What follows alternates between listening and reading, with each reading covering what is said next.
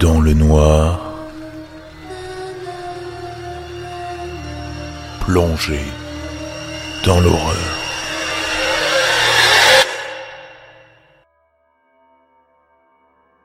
Ma mère ne m'a jamais laissé regarder les albums photos de famille. Je n'ai jamais su pourquoi. Chaque fois, je lui demandais. Elle me disait qu'ils étaient vieux et fragiles, et qu'ils se briseraient si on les descendait de l'étagère. Ils étaient si hauts que je ne pouvais pas les atteindre.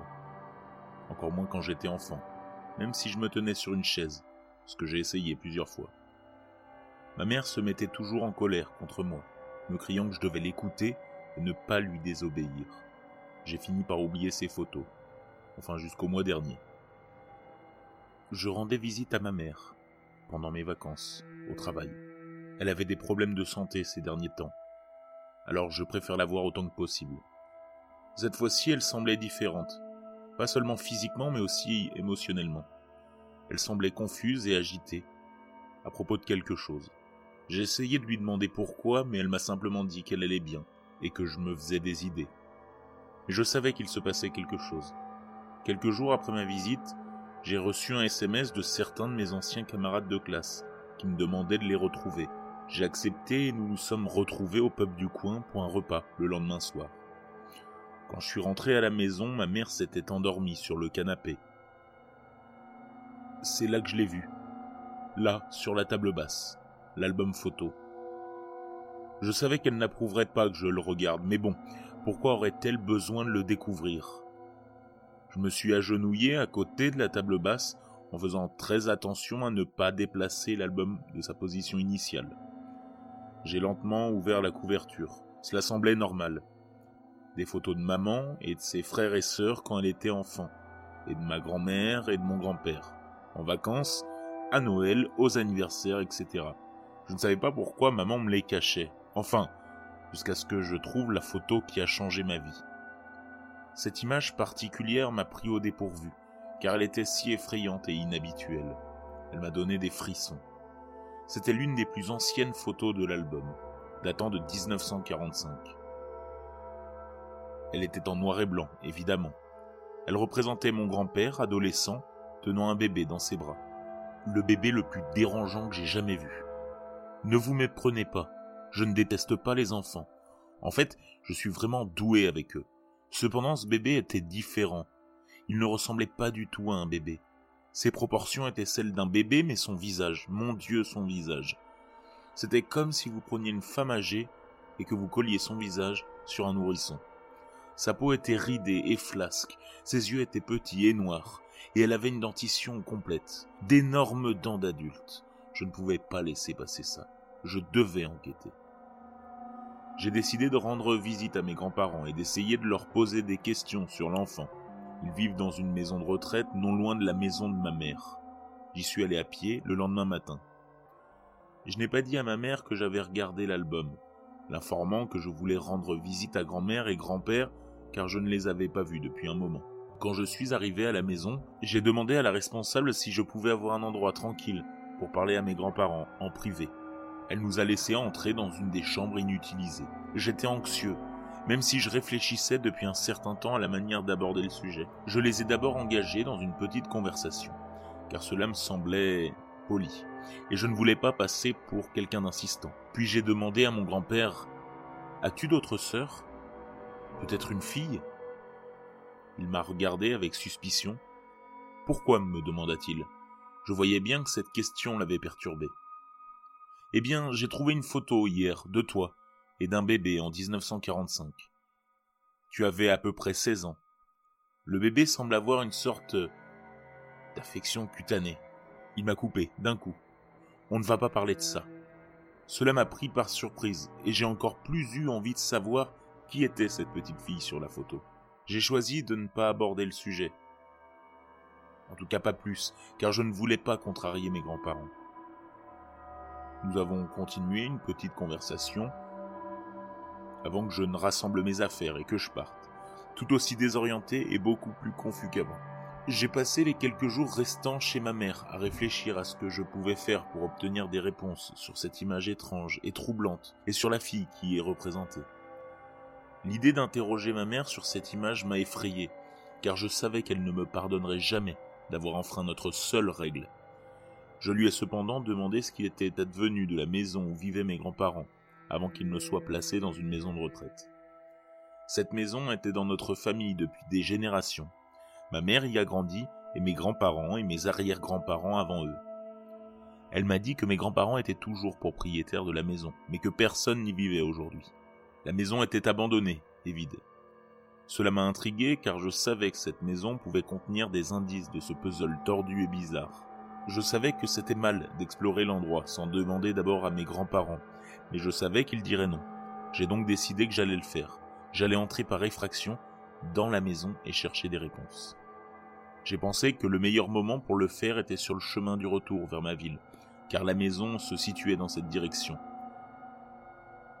mais elle était plus proche de la ville de ma mère, ce qui m'éviterait de devoir conduire jusqu'à la mienne et de revenir. Je suis parti le dimanche, vers midi. J'ai dit au revoir à ma mère, me sentant coupable de la trahison que j'allais commettre. Je suis monté dans la voiture et j'ai quitté la ville, comme si je rentrais chez moi. Mais au lieu de tourner sur l'autoroute, comme je le faisais habituellement, je suis passé par un village voisin, à la périphérie rurale de la ville. La maison était en bon état, à l'exception du jardin mal entretenu et de quelques éclats dans les murs crépis. Je suis sorti de ma voiture et j'ai regardé par la fenêtre du bas. La maison était vide, comme je m'y attendais. Je suis allé jusqu'à la porte d'entrée, elle était fermée à clé, mais en appuyant de toutes mes forces plusieurs fois, elle s'est ouverte. La première chose qui m'a frappé, c'était l'odeur, une odeur rance et de moisie, comme des légumes pourris mélangés à du vieux cirage. La maison, elle, était froide. En fait, elle semblait encore plus froide qu'à l'extérieur. Je suis entré avec prudence, même si je savais qu'il n'y avait pas de système d'alarme. Les murs étaient recouverts de papier peint fleuri, qui semblait maintenant assez daté. C'était comme si j'entrais dans le passé. La cuisine était carrelée et le reste de la maison était recouvert d'un tapis brun foncé. La salle à manger de la cuisine était vide, à l'exception d'un vieux four à bois et d'une seule chaise. Je suis passé dans le salon, à ma grande surprise, il y avait une vieille télévision. J'ai essayé de l'allumer, mais il n'y avait que de l'électricité statique. Il y avait aussi une armoire encastrée dans le mur, à côté de la porte qui menait au palier. J'ai regardé à l'intérieur et j'ai trouvé une boîte. Excité, j'ai sorti la boîte, qui m'a soufflé de la poussière au visage et m'a fait éternuer. J'ai posé la boîte sur le tapis et je me suis accroupi pour l'ouvrir. À l'intérieur se trouvait une collection d'objets qui semblaient appartenir à une petite fille une poupée, quelques perles et un livre de contes de fées. C'était une grande découverte pour moi. J'ai donc mis la boîte dans le coffre de ma voiture avant de rentrer dans la maison. J'ai traversé la cuisine et le salon et je suis entré dans le couloir. Il y avait des escaliers le long du côté droit du mur et un couloir le long du côté gauche avec une porte au bout. J'ai décidé de voir ce qu'il y avait là-dedans. À ma grande déception, ce n'était qu'une petite salle de bain avec des toilettes et un lavabo. Je suis monté à l'étage. Il y avait quatre portes qui sortaient du palier de l'étage. Deux de chaque côté et une sur le mur du fond, au centre. J'ai décidé de vérifier d'abord les pièces de droite. La première était une petite salle de bain avec une baignoire et un lavabo. La chambre suivante était une petite pièce avec seulement des toilettes. C'était une tendance courante dans les vieilles maisons britanniques. Sur le côté gauche du couloir, il y avait deux chambres. Une chambre principale avec un cadre de lit d'apparence triste, au milieu, sans matelas. L'autre, c'était une chambre secondaire, vide, avec des murs vert clair. Il ne me restait plus que la porte simple au bout du couloir. À ma grande surprise, il y avait une série de marches qui menaient jusqu'au grenier. L'escalier, étroit et muré, avait l'air délabré et laid. Il n'y avait ni peinture ni papier peint, juste des briques apparentes. Les escaliers étaient en bois et avaient l'air bancal. Je n'étais même pas sûr de devoir monter. Je savais que je n'arrêterais jamais d'y penser si je ne le faisais pas. J'ai mis mon pied sur la première marche en déplaçant doucement mon poids dessus. La marche a grincé comme une vieille charnière de porte rouillée. Je suis monté prudemment en gardant les mains sur les murs. Le grenier était vide et encore plus froid que le reste de la maison. On avait presque l'impression de geler. Je m'interrogeais dans la pièce, examinant les murs et m'assurant que je ne manquais rien j'ai décidé qu'il n'y avait plus rien à voir et qu'il était temps de rentrer à la maison. Je me suis retourné pour redescendre l'escalier quand je l'ai entendu. le gémissement guttural et profond. On aurait dit qu'un animal était peut-être coincé dans le mur. J'en ai eu pitié. J'ai senti qu'il fallait que je fasse quelque chose. Alors je suis entré au milieu de la pièce et je me suis figé, à l'affût de toute indication sur la provenance du son. Je l'ai entendu à nouveau. J'ai eu l'impression que le son venait du sol. Je me suis allongé et j'ai appuyé mon oreille contre les planches froides et humides du plancher. J'ai entendu le bruit tranquille d'une respiration, comme si ce qui était coincé en bas avait une crise d'asthme. J'ai couru jusqu'à ma voiture et suis allé au magasin de bricolage du coin pour prendre une hachette. J'étais désespéré de ce que j'allais faire à la maison de mes grands-parents, mais je ne pouvais pas laisser la créature mourir là-bas. Je suis rentré à la maison et je suis retourné au grenier avec la hachette. J'ai regardé le sol alors que mon cœur se remplissait de honte et de dégoût, avant de balancer la hachette et de couper dans les planches de bois. Le bois a craqué avec un grand fracas. J'ai continué à couper jusqu'à ce que la planche soit assez brisée pour se déloger. J'ai écarté la latte de bois et allumé la lampe de poche de mon téléphone. J'ai pointé la lumière, vive, dans le trou. Il y avait un étroit vide, plein de poussière et de toiles d'araignée mais je ne voyais aucun animal. L'odeur fétide qui m'avait frappé en entrant dans la maison était d'une force nauséabonde. J'ai essayé de faire du bruit pour appeler tous les animaux qui auraient pu se cacher là-dessus. Puis j'ai entendu un bruit de grattement, comme quelque chose qui traînait dans le vide, quelque chose qui n'avait manifestement pas beaucoup de place en bas. Cela m'a surpris car j'avais supposé que c'était quelque chose de petit, comme un rat ou un hérisson mais cela semblait être quelque chose de plus grand, quelque chose qui était écrasé et qui avait du mal à se déplacer. Le trou dans le plancher n'était pas assez grand pour que je puisse y passer la tête et regarder de plus près. Je me suis donc relevé et j'ai pris ma hachette pour retirer une autre planche. Celle-ci s'est soulevée plus facilement que la précédente, parce que j'avais l'espace nécessaire pour mettre mes mains dedans et la tirer vers le haut. Alors j'ai enfoncé ma tête dans le vide, et ce que j'ai vu ne me quittera jamais. Là, dans le coin, se trouvait la créature la plus répugnante et la plus dégoûtante que je n'ai jamais vue.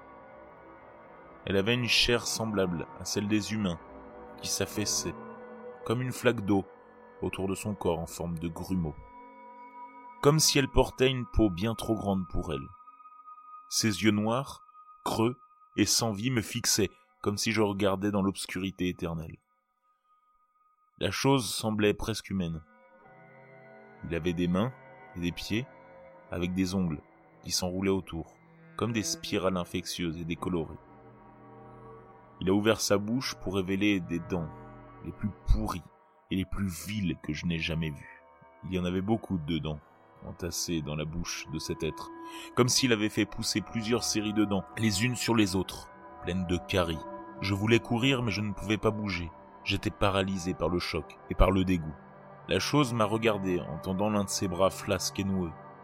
C'était presque comme si elle voulait que je l'aide. Comme si elle ne voulait pas être là, en bas. Ses yeux semblaient presque tristes. Je me suis levé et j'ai décidé d'appeler quelqu'un. J'ai appelé la police. Je ne savais pas quoi faire d'autre. Les flics sont arrivés une dizaine de minutes plus tard. Je leur ai montré l'entité, affalée, dans le vide. Ils m'ont demandé de partir. Je leur ai demandé de me tenir au courant, mais ils n'ont pas répondu. Pétrifié et complètement abasourdi, je suis rentré chez moi. Je ne savais pas si je devais appeler mes grands-parents, ou ma mère, ou si je devais partir. Était-il au courant? Je me suis éloigné de tout le monde pendant des semaines. Je n'ai pas pu aller travailler, ni même manger la plupart des jours. J'ai perdu beaucoup de poids, et mes cheveux étaient longs et mal entretenus. J'ai pensé qu'il fallait que je mette fin à tout cela. J'ai pris ma voiture et je suis allé chez ma mère. J'ai frappé à la porte. Elle s'est ouverte, mais ma mère n'était pas là. Un jeune homme se tenait dans l'embrasure de la porte, à peu près de mon âge. Qui es-tu? j'ai demandé. Qui êtes-vous? a-t-il demandé. Et pourquoi frappez-vous à ma porte? C'est la maison de ma mère, ai-je répondu, confus. Eh bien, a-t-il dit, à moins que je ne sois ta mère, alors tu dois te tromper de maison. J'ai emménagé ici il y a une semaine. J'ai couru vers ma voiture. J'étais sur le point de tomber en panne à ce moment-là. Que diable se passait-il?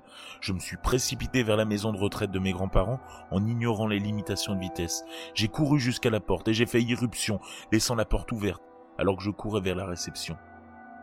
Je dois voir Janet et Frédéric Worth, maintenant, ai-je exigé. La réceptionniste m'a regardé, confuse. Vous n'avez pas entendu? me demanda-t-elle. Monsieur Worth a été arrêté il y a deux semaines pour l'emprisonnement et la torture de sa sœur.